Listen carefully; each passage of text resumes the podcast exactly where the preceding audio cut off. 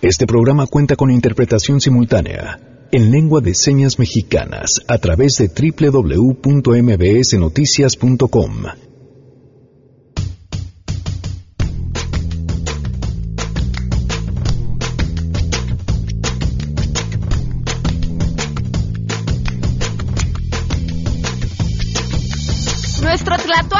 literatura, Dan Serhet nos trae el último libro de este año para el Club de Lectura, unas páginas que él describe así. En este mes en el Club de Lectura leemos una novela sobre el silencio, sobre la música y sobre un asesinato en un paraje virgen a orillas de un lago rodeado de bosques y muy alejado de la civilización. Además, el día de ayer Andrés Manuel López Obrador firmó el decreto para la creación de la llamada Comisión de la Verdad sobre el caso de los 43 estudiantes normalistas de Ayotzinapa. Guille Gómora nos pondrá en contexto. ¿Qué tal, Pamela? Buenos días a ti y al auditorio. A cuatro años de la tragedia que enlutó a Iguala Guerrero, se crea de nueva cuenta otra comisión para encontrar la verdad de lo que sucedió aquella noche del 26 de septiembre de 2014. Conoceremos la verdad política o la verdad científica. Hablaremos de esto más adelante. ¿Qué significa el ritual de los pueblos indígenas que se, indígenas, perdón, que se llevó a cabo en la toma de protesta de López Obrador? Eufrosina Cruz platicará con nosotros y nos lo explicará más adelante. Tenemos buenas noticias y más. Quédense, así arrancamos a todo terreno. MBS Radio presenta a Pamela Cerdeira en A Todo Terreno, donde la noticia eres tú.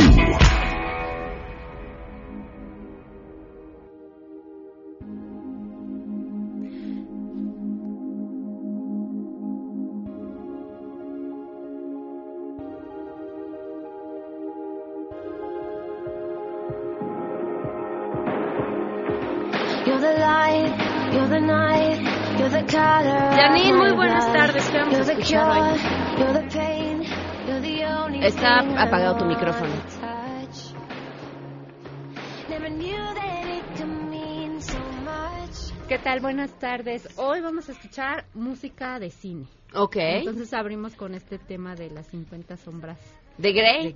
Ok, que lo único bueno de la película es la música. Sí, así es. Pero digo, hay excelentes canciones que nos propongan y las vamos poniendo. Arroba Janine MB a través de Twitter. Gracias, Janine. Gracias, bye. Le doy también las gracias a Miguel González, quien hoy está haciendo la interpretación en lengua de señas mexicana a través del portal de www.mbsnoticias.com. Se meten a la webcam y van a poder seguir la interpretación de todo el programa en un trabajo que nos tiene además orgullosos, contentos, emocionados todos los días y nos da más razón para venir a trabajar. Gracias por acompañarnos en este martes 4 de diciembre del 2018.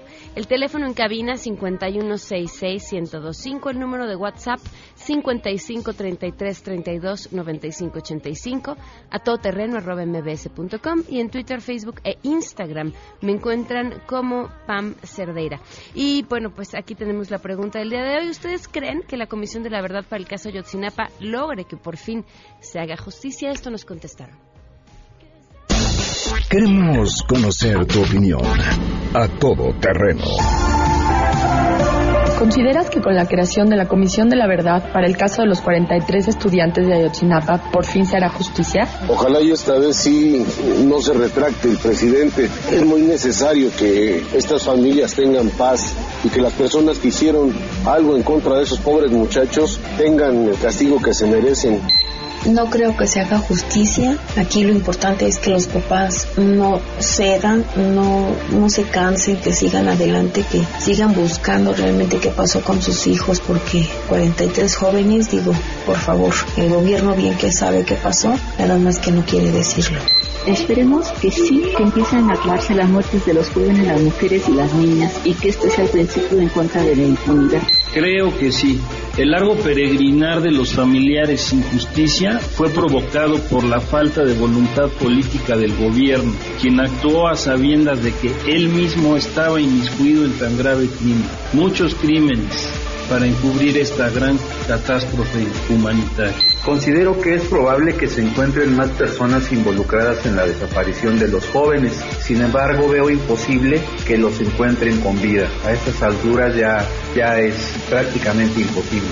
Ese duelo no resuelto después de tantos años, tenemos que tener la confianza en que estas autoridades les digan la verdad. Todos suponemos que esos chicos murieron, pero ¿cómo? ¿Cuándo? ¿Por qué? ¿Quién fue el causante de esa terrible masacre? Lo más importante es apoyarlos para que puedan resolver su duelo. A todo terreno. Gracias por sus comentarios. Hoy se cumplen un año, tres meses, dos días del feminicidio de Victoria Pamela Salas Martínez.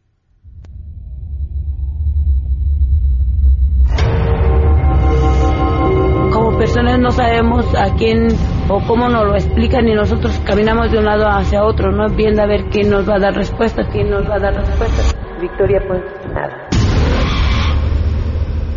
Un año, tres meses, dos días en espera de justicia. Esta no llega, llegará un cambio de administración y la justicia sigue sin llegar en este espacio. Vamos a seguir contando. Vamos con la información. Saludo a mi compañera Rocío Méndez.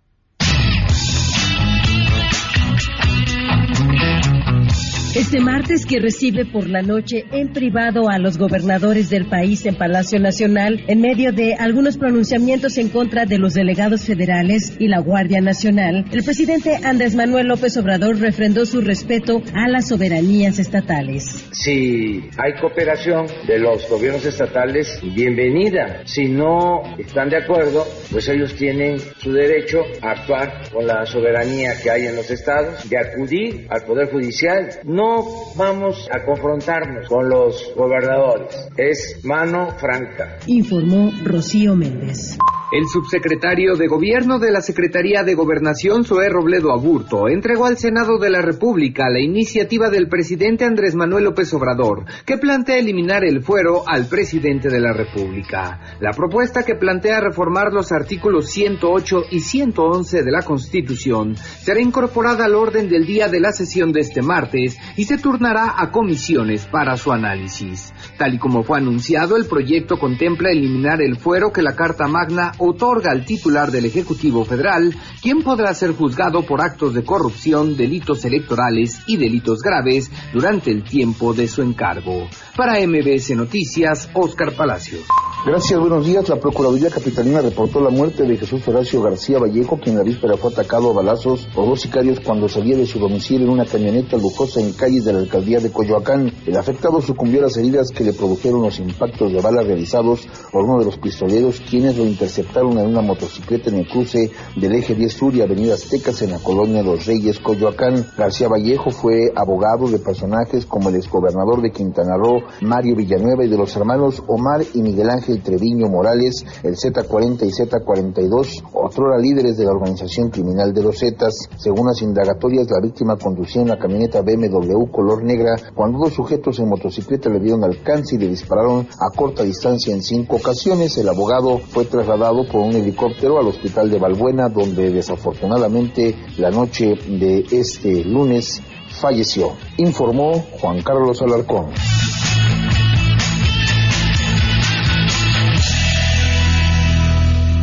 Son las 12 con 10 y tenemos buenas noticias. Ernestina Álvarez, portadora de buenas noticias en este martes. Te escuchamos, Ernestina.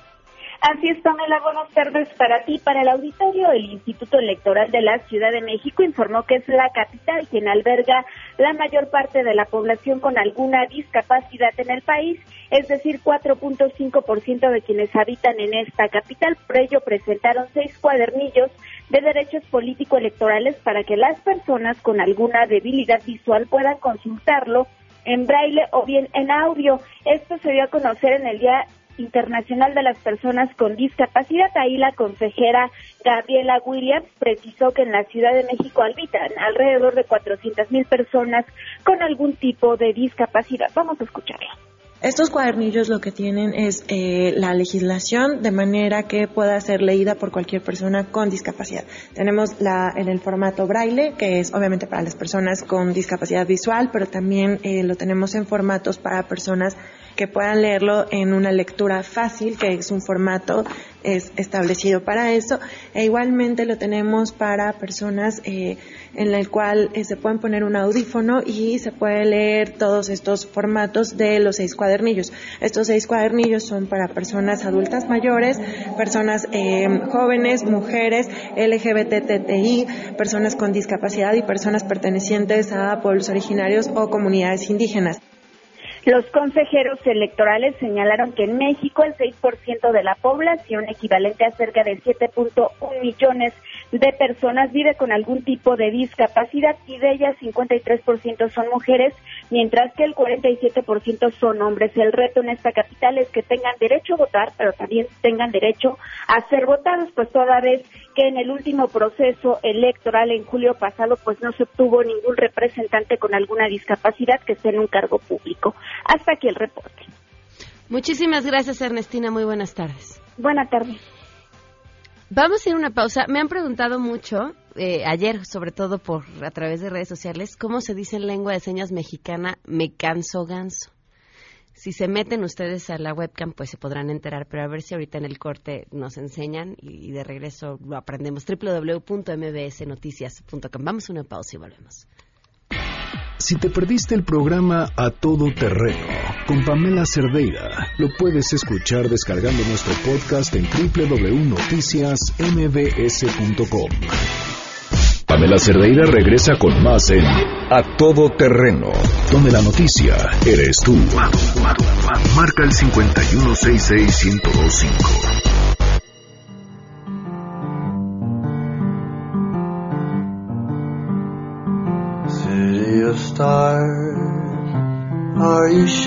Continuamos a todo terreno. Quienes nos ven a través de la webcam se preguntarán de qué se ríe Miguel. Y es que todos los días, todo el equipo de a todo terreno le hemos, les hemos pedido a nuestros intérpretes que nos enseñen una palabra bonita y una palabra fea. Por fea, en realidad, o, una grosería o así.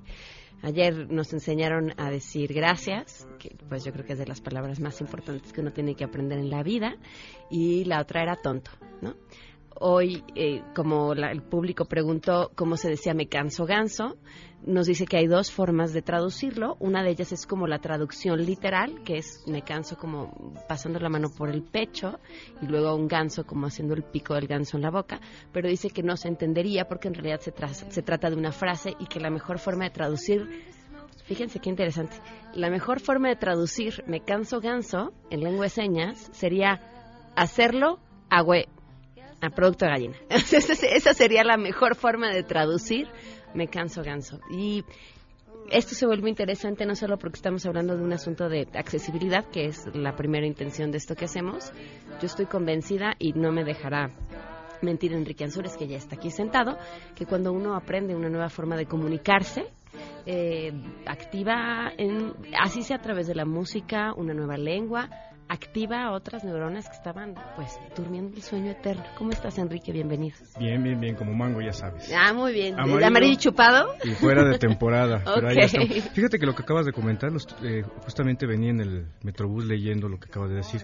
Este es un libro que se llama Sin, Ciencia, Ciencia sin sesos, locura eh, doble, de Marcelino Ceridijo, es un biólogo, y justamente eh, aborda los mecanismos del lenguaje desde el punto de vista evolutivo y cómo a través del lenguaje se desarrolla el intelecto del ser humano.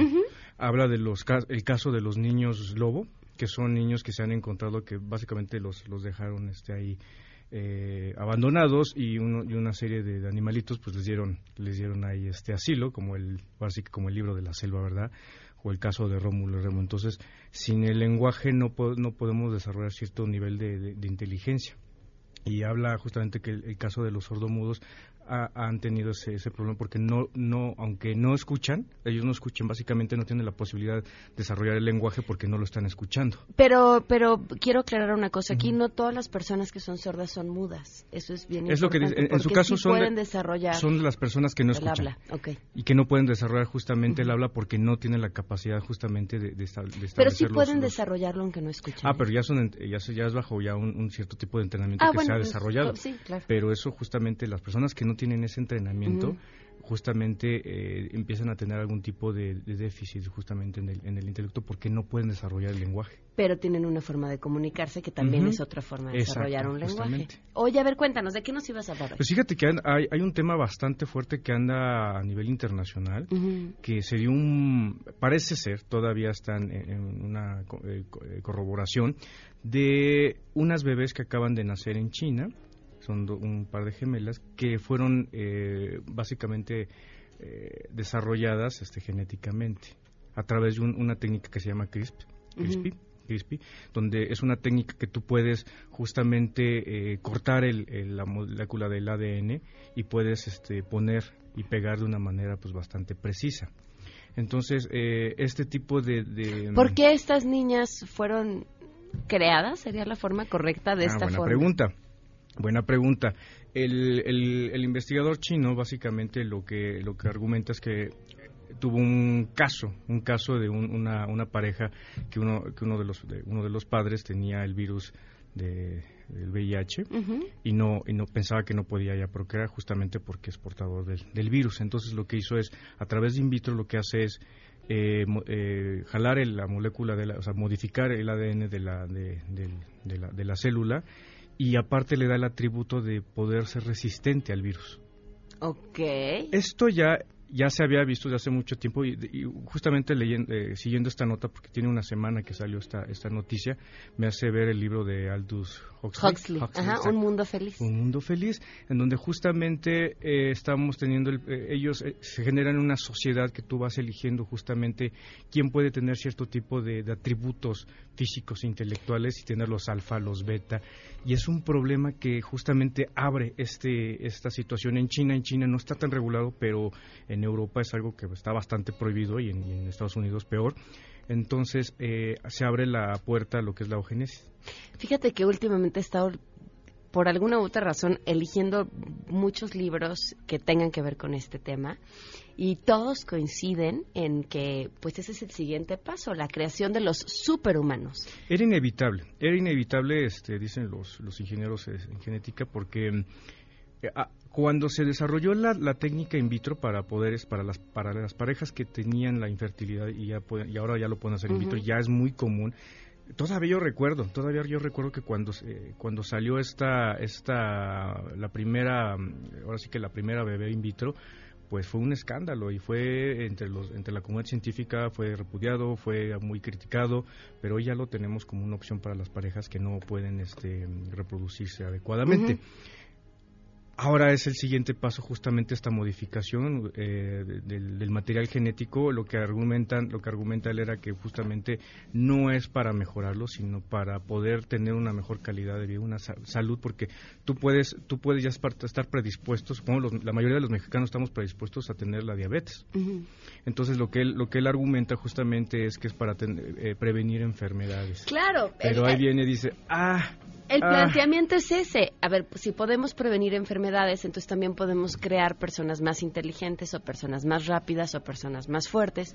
Y de pronto, ¿a qué segmento de la población es a la que le vas a dar estas supercapacidades de ser resistente a las enfermedades? Justo, porque el, discurso viene, es que es para que, eh, supongamos esta enfermedad de Huntington que básicamente ya, ya estás condenado. Ya estás condenado a muerte porque tienes unos pocos años de, vida. Todos los que nacemos estamos condenados sí, pero estos este, básicamente tienen muy poquitos.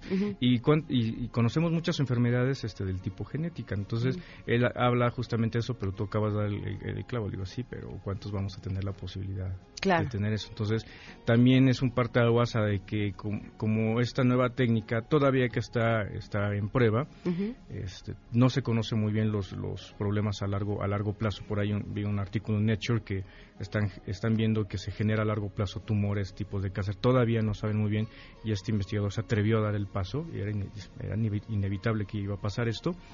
Eh, los grupos, supongamos, sabemos que hay personas muy pudientes y que pueden decir, bueno, pues este, yo quiero tener a mis hijos este, más fuertes y lo voy a hacer bajita la mano. Conocemos, supongamos, que hay mercado de órganos que gente que tiene dinero, es, triste, es una realidad que secuestran a niños y se llevan sus órganos y, para dárselos a personas que tienen ese poder adquisitivo. Y, dice, y si pasa esto, ¿por qué no va a pasar aquello, ¿verdad? Entonces, el, discurso justamente viene desde la parte de vista de, la, de la salud, pero pues, es un, debate pues, bastante, bastante fuerte, ¿no? Pero pues, era, era inevitable y los avances en medicina pues van a ser muy grandes, pero justamente con la, la parte ética que se, se maneja ahí tu Twitter para que sigan discutiendo sobre el tema. Mi Twitter es arroba Enrique ahí les voy a dejar la nota, de hecho son varias porque sí ha sido un tema muy polémico, lo estamos siguiendo toda la, semana. Y mi fanpage, el lavadero cibernético en Facebook, es eh, Enrique Ansures, divulgador de la ciencia, y ahí les voy a poner más información. Va, gracias Enrique. Es un placer. Vamos a una pausa y continuamos a todo terreno.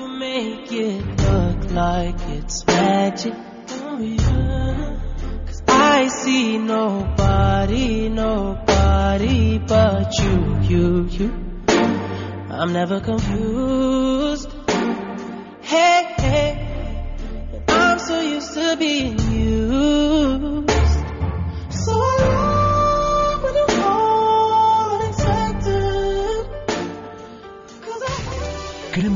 Tus historias. Comunícate al 5166-1025.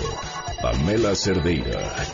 A todo terreno. Donde la noticia eres tú. Volvemos. Pamela Cerdeira está de regreso en A todo terreno. Únete a nuestra comunidad en facebook.com. Diagonal Pam Cerdeira. Continuamos. Ay, mi bien, como el río Magdalena que se funde en la arena del mar.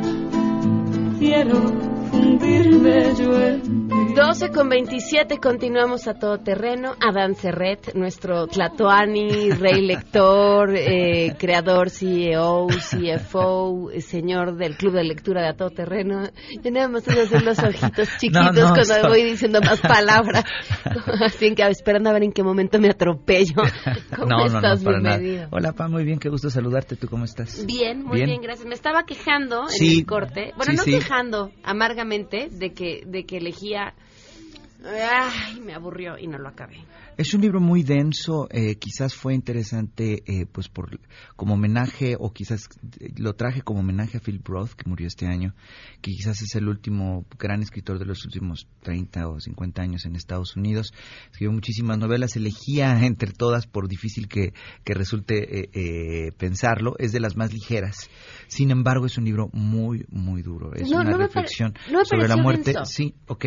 o sea, no me pareció denso, me aburrió y es horrible porque cuando te dicen es uno de los mejores escritores, entonces sientes que tú eres una de las peores cabezas en pues, una de las peores lectoras. No necesariamente. Creo que eh, una de las grandes reglas como lector es no leer.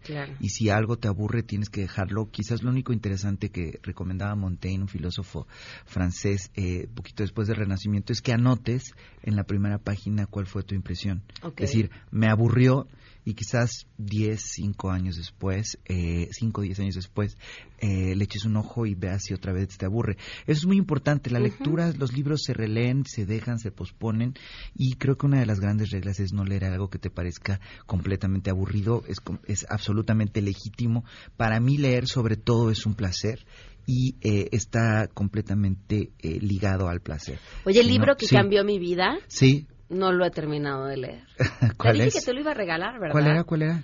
Eh, se llama Mujeres que corren con lobos. De verdad fue el libro que cambió mi vida después de la no, no es cierto.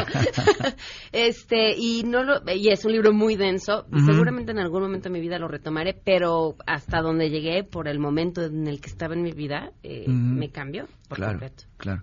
Bueno, pues sí, te espero que me suena ahorita que lo estabas diciendo. Ahora ahora, buscamos quién es el autor.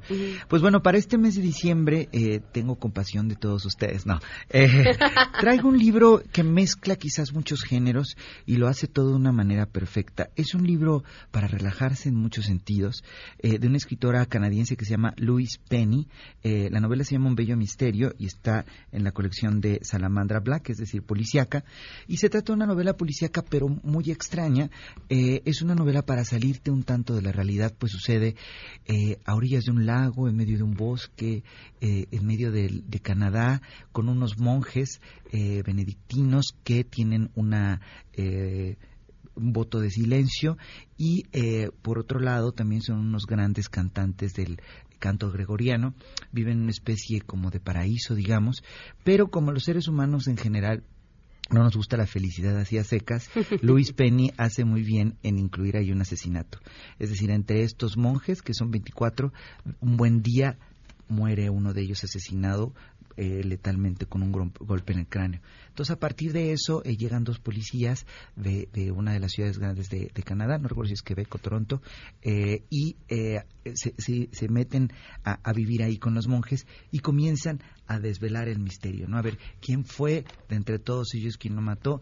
A la vez que van insertándose en este mundo que es completamente fantástico, desde comer arándanos, obviamente los monjes hacen también unas fresas con chocolate deliciosas, en fin, eh, te la vas pasando muy bien mientras lees este libro, vas conociendo muchísimo también, si te gusta la música, de la música sacra, del canto llano, de que es el canto gregoriano, y es de un gran sentido del humor, es muy divertida, creo que ella es una bestseller tal cual, eh, Louise Penny, pero como dice en la Cuarta de Forros es verdadera literatura, está también escrita, están también desarrollados los personajes, y realmente creo que para las vacaciones, para diciembre, si quieres llevarte un libro así, que disfrutes, que te pique también, o sea, que no solo sea disfrutar, disfrutar, sino que tenga también un gancho ahí, que quieras saber qué fue lo que sucedió, creo que es una, una recomendación bastante interesante y mezcla la profundidad quizás no tan dura de Philip Roth y eh, la trama, el, thriller, la emoción que tiene, por ejemplo, Philip eh, Joel Dicker, perdón,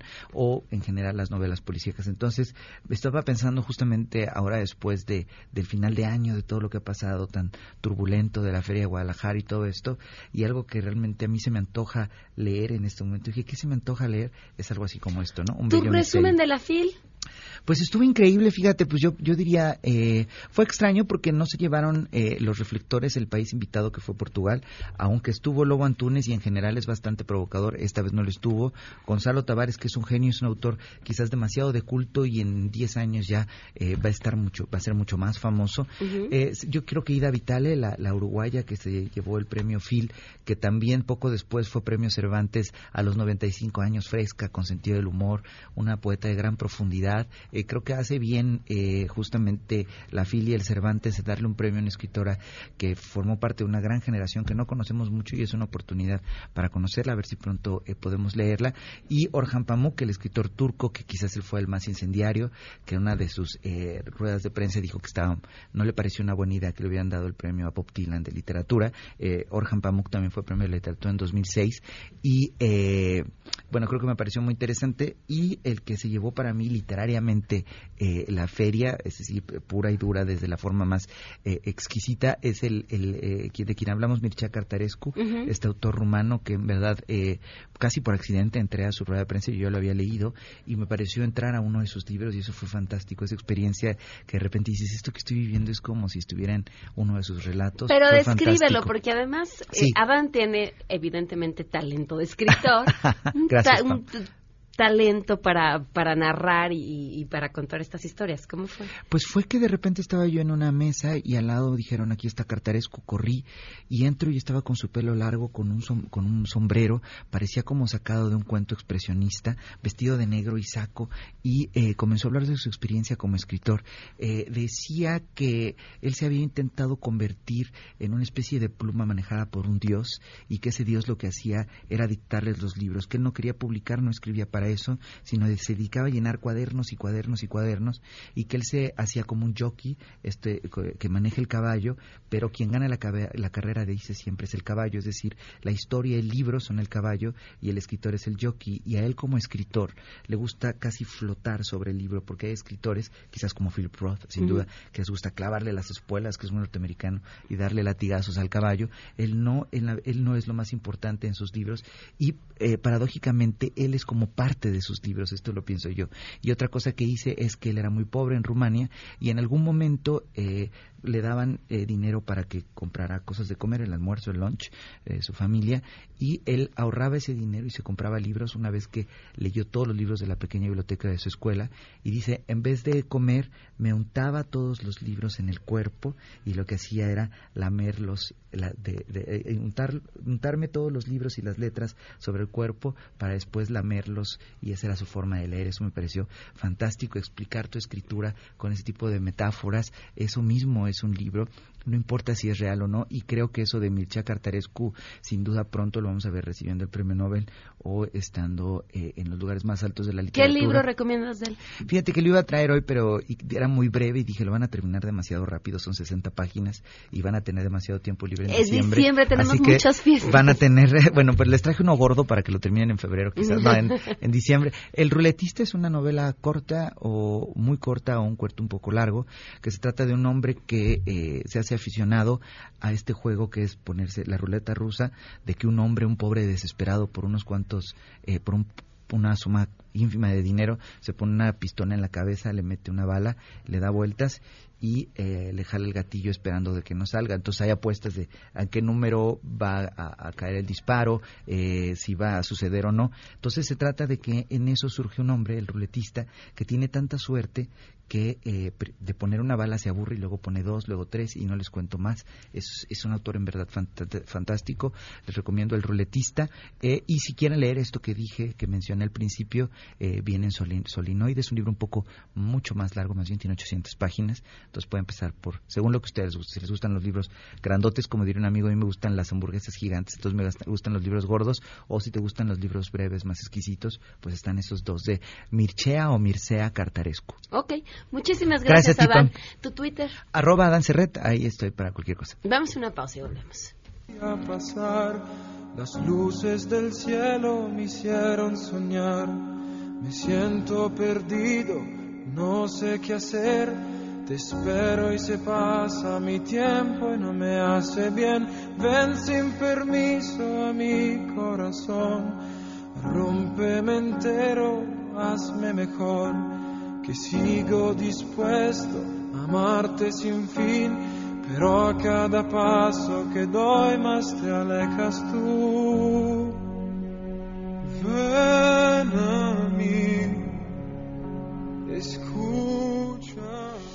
Si tienes un caso para compartir, escribe a todoterreno.mbs.com. Pamela Cerdeira es a todoterreno. En un momento continuamos. Estamos de regreso. Síguenos en Twitter, arroba Pam Cerdeira, todoterreno, donde la noticia eres tú. Continuamos.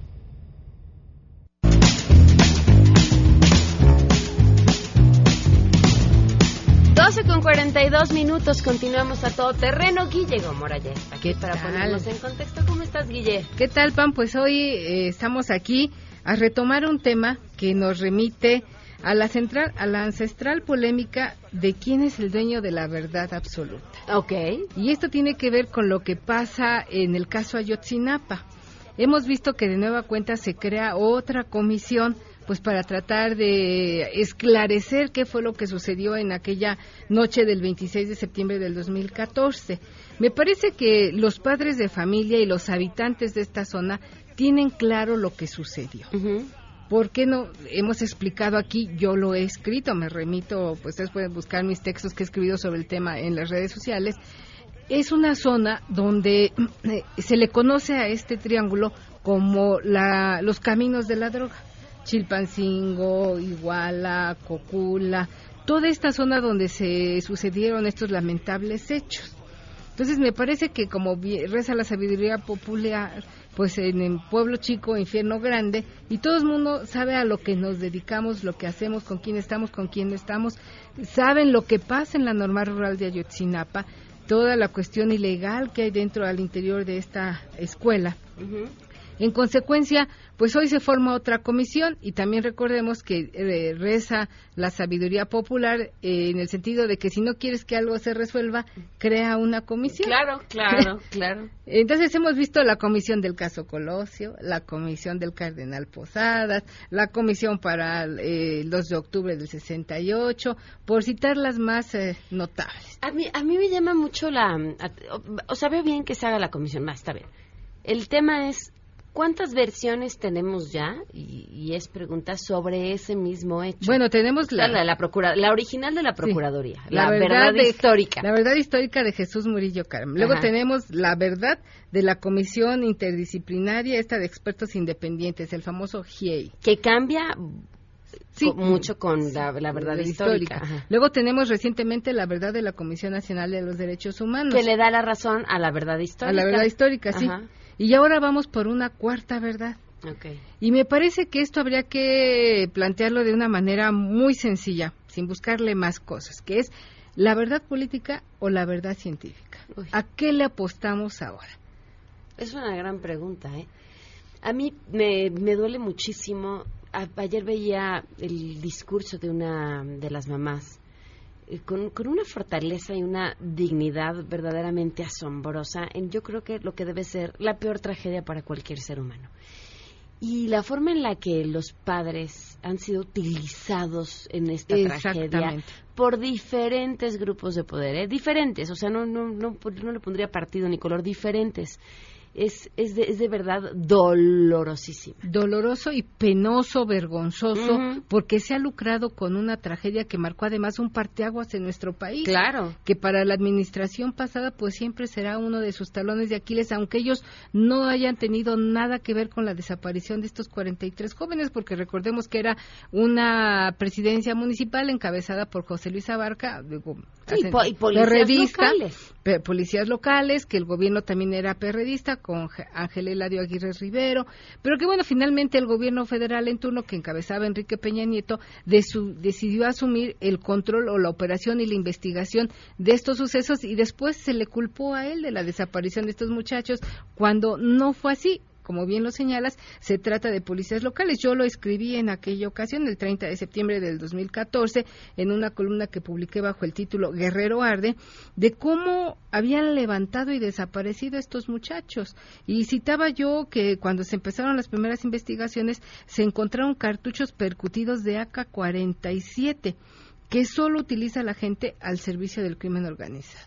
Me parece que ese era uno de los primeros indicios que daba cuenta de cómo las policías locales coludidas con el narcotráfico, con estos grupos que se disputan el control de la zona, que son los Guerreros Unidos y los famosos rojos, pues se encargaron de desaparecer, primero de secuestrar y después desaparecer a estos 43 alumnos que por todas las investigaciones que se han hecho, pues a ellos los mandaron en la famosa novatada. Es decir, cuando tú ingresas este tipo de normales rurales en, los en el primer año, tú estás obligado a obedecer a los de los semestres avanzados. Y ellos pues los mandaron en estos camiones que ya se utilizaban para cargar droga, como se confirmó después que incluso estos camiones llegan hasta Chicago, saliendo acá de esta zona de Guerrero, llegan hasta Chicago transportando droga, y mandaron a estos chicos a Iguala.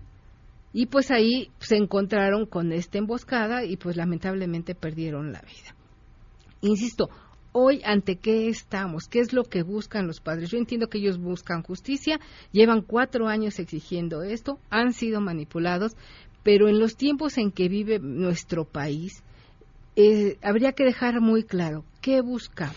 Es que, a ver, tú imagínate el, entre el dolor y la confusión de la que esos padres deben ser presas. Sí. Por, porque tú podrías decir, bueno, en, tu corazón jamás va a morir la esperanza, ¿no? No, siempre va a estar latente ahí. De, o ponle que digas, bueno, ya, pues sí, a estas alturas sería imposible. Pero que tengas una vocecita que te diga, no, fue el ejército. Y, seguramente el ejército, hay que entrar a los cuarteles, hay que revisar, que, que hoy sabemos perfectamente, hoy las condiciones políticas en las que está el país, la narrativa del ejército queda, pero por supuesto sepultada porque a nadie conviene, ¿no? Entonces, pero, y, ah, no, fue no sé, y, y, y te vayan metiendo eso y eso y eso y eso. Los padres han sido víctimas, primero por lo que les sucedió, dos por un sistema de justicia ineficaz y un mal control de daños, eso sí, del gobierno federal, y tres por toda la gente que se ha aprovechado de ellos. Sí, y que se ha metido, como bien señalas, a sembrar una u otra versión. Los padres ya tuvieron la oportunidad, junto con la gente del GIEI, de entrar a los cuarteles militares de la zona. Decían que ahí los habían cremado y pudieron comprobar que en la zona militar, la que está cercana ahí a Iguala, no hay crematorio. Entonces no hubo manera de que ahí los desaparecieran y los cremaran.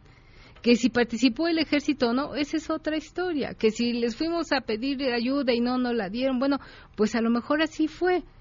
Pero señalar con esa contundencia a las Fuerzas Armadas sin presentar ninguna prueba que las involucre de manera directa, cuando hay, pero mm, cantidad de pruebas donde sí está confirmado que participaron las policías locales de Cocula y de Iguala para sacar incluso a estos muchachos, algunos de ellos que estaban detenidos en la cárcel de Iguala y los fueron a sacar para llevárselos y entregárselos a los narcotraficantes, de eso sí hay prueba.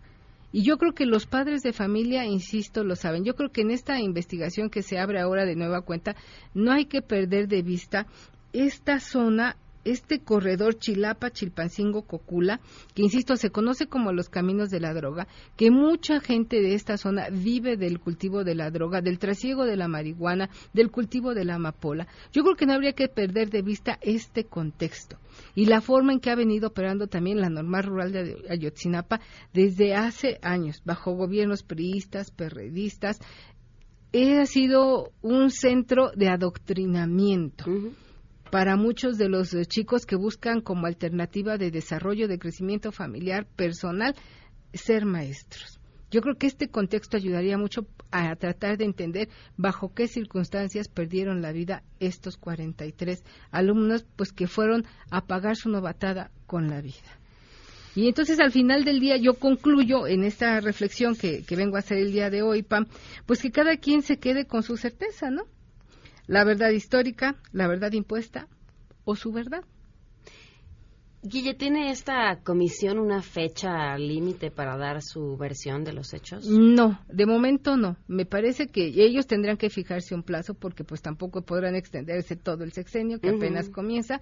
Ellos deberán definir eh, cuándo le ponen punto final a esto porque alargarlo sería repetir estos patrones ignominiosos en los que los padres de familia pues han sido los más afectados. Hemos visto también quien le ha sacado raja a esta tragedia porque pues se ha aprovechado eh, poniéndose a la cabeza como vocero o este buscando patrocinios para mm. viajes, en fin, una serie de, de, cosas deleznables a partir pues de un suceso tan penoso como fue la pérdida de estas 43 vidas. Guille, tu columna. Mi columna tiene que ver pues con esto que estamos viviendo en el país desde a partir del sábado pasado. Andrés Manuel López Obrador llega al juego del poder de manera formal después de 18 años de lucha.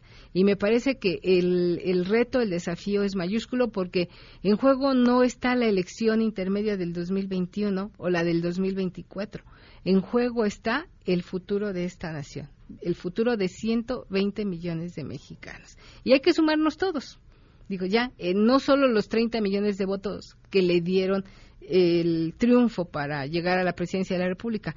Hoy Andrés Manuel tiene el compromiso de no fallarle, como él dijo, a 120 millones de mexicanos. Ese es un gran punto. No hay gobierno, no hay en el mundo al que pueda solo si cada quien no hace su parte, está bien difícil. Y hacer nuestra parte implica muchas cosas, ¿no? De, ser buenos ciudadanos, pagar impuestos, participar políticamente y vigilar también a quien está en el poder. Exactamente. Hoy el compromiso no es solo para un hombre, sino para estos 120 millones de mexicanos que habitamos este gran país, que tiene mucho que dar, mucho. Entonces, el compromiso es para todos. Creo que debemos darnos esta oportunidad, pues, de esta alternancia de la izquierda y apoyarla si es nuestro deseo por tener una mejor nación. Así es. Muchísimas gracias. Gracias a ti, Pam. ¿Dónde pueden encontrar? En diarioimagen.net, ahí pueden encontrarla, o en mis redes sociales, arroba Guille Gomora. Muchas gracias, Guille. Guille es una mujer valiente de estos valientes que llegas y dices, Guille, no tengo datos, y te dice, usa los míos. ¿Para qué los quieres? ¿Para bajar una serie y descargarla completa? Úsala. ¿Quieres ver videos? ¿Quieres bajar una app? ¿Quieres Es más, la música, de, la, música del programa, yo te les presto mis datos. Así es Guille, pero Guille tiene un secreto. No crean que nada más es valiente así, ah, porque sí. No, no, no. Guille es una de las 300 mil personas que gozan de tener este plan ilimitado de Movistar de 799 pesos a solo 399 pesos al mes. Sí. Guille? Por eso es tan compartida. Todo ilimitado, llamadas, datos, minutos, mensajes, todo. Pueden contratarlo en línea y ser valientes como Guille en su tienda, eh, bueno, en Movistar, en línea o llamando al 01800 85 30 000. Más detalles en movistar.com.mx. Otro mensaje a nuestros radioescuchas que alguna vez han soñado con ser locutores. El Centro de Capacitación MBS está impartiendo un curso.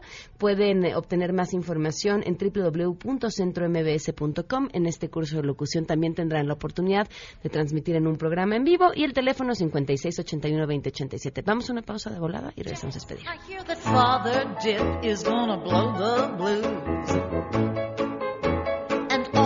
jazz. Hold on, hon, we're gonna bunny hug. I bought some aspirin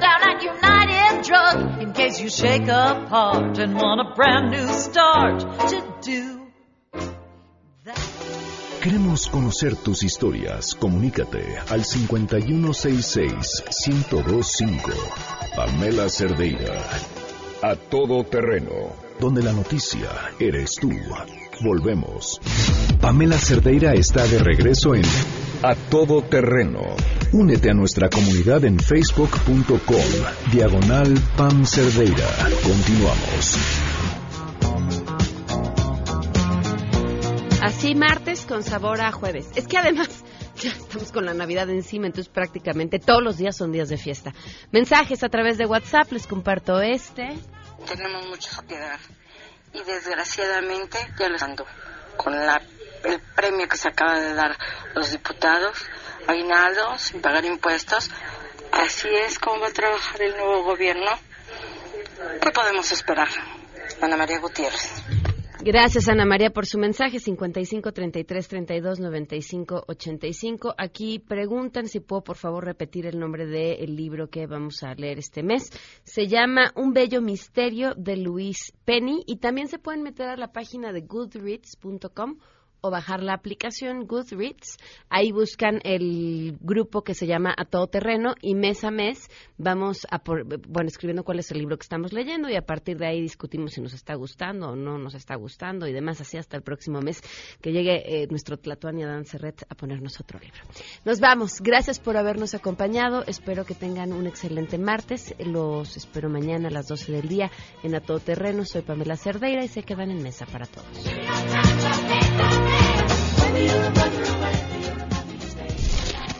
MBS Radio presentó a Pamela Cerdeira en A Todo Terreno. Te esperamos en la siguiente emisión, A Todo Terreno, donde la noticia eres tú. MBS Radio, en entretenimiento, estamos contigo.